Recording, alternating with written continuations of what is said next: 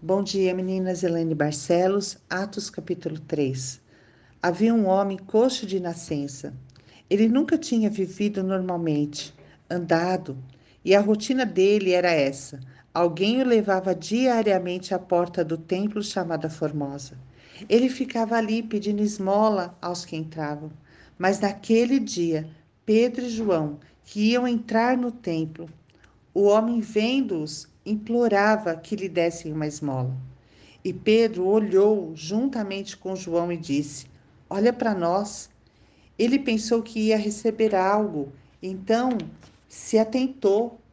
Mas Pedro lhe disse: Não possuo nem prata nem ouro, mas o que eu tenho, isso te dou. Em nome de Jesus Cristo, o Nazareno, anda.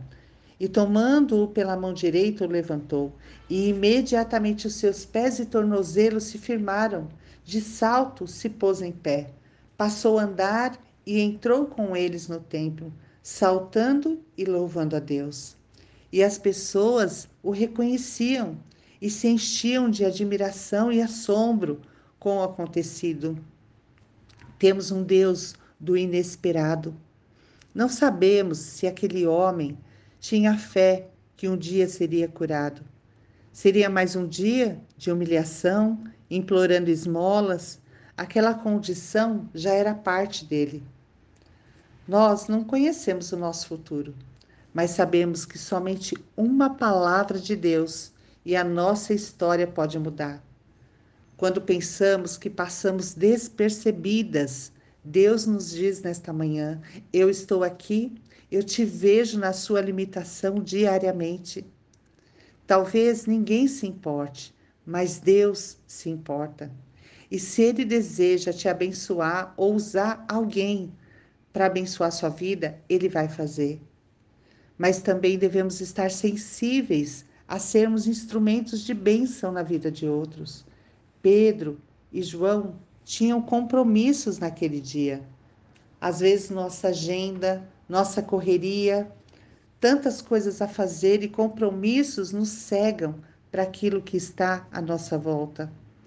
Talvez você seja uma mulher tão eficiente, tão focada, tão diligente naquilo que você precisa fazer, que você não tem tempo de olhar à sua volta. Eu vi uma história que um pregador ia num domingo pela manhã pregar numa igreja e ninguém ali conhecia ele ainda.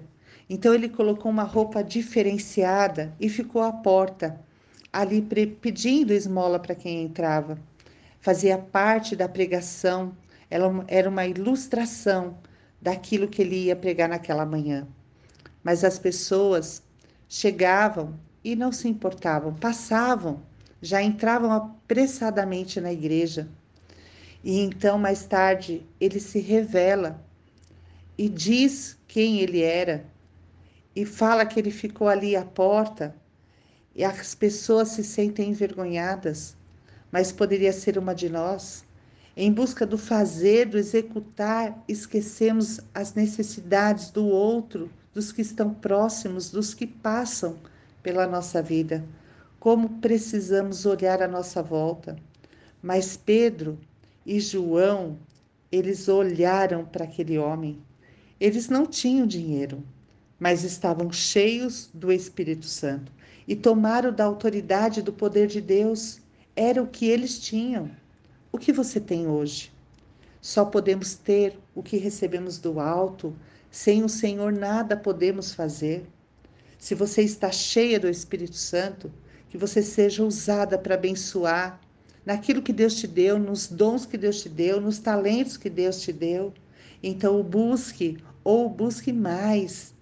Tem pessoas no seu caminho, olhe à sua volta, esteja sensível, seja generosa, porque você pode trazer esperança. Senhor, obrigada por esta palavra, Senhor. Ó Pai, que fala conosco nesta manhã. Abre os nossos olhos para enxergar como o Senhor enxerga para estar sensível a fazer aquilo que o Senhor quer neste tempo, neste momento, neste dia, Senhor. Ó Pai, que nós sejamos cheias do Espírito Santo e que possamos ser usadas no teu poder para abençoar outros, para curar, para orar, Ah, Senhor, que as necessidades que virão à nossa frente, usa-nos, Senhor, para a glória do teu nome, em nome de Jesus. Amém.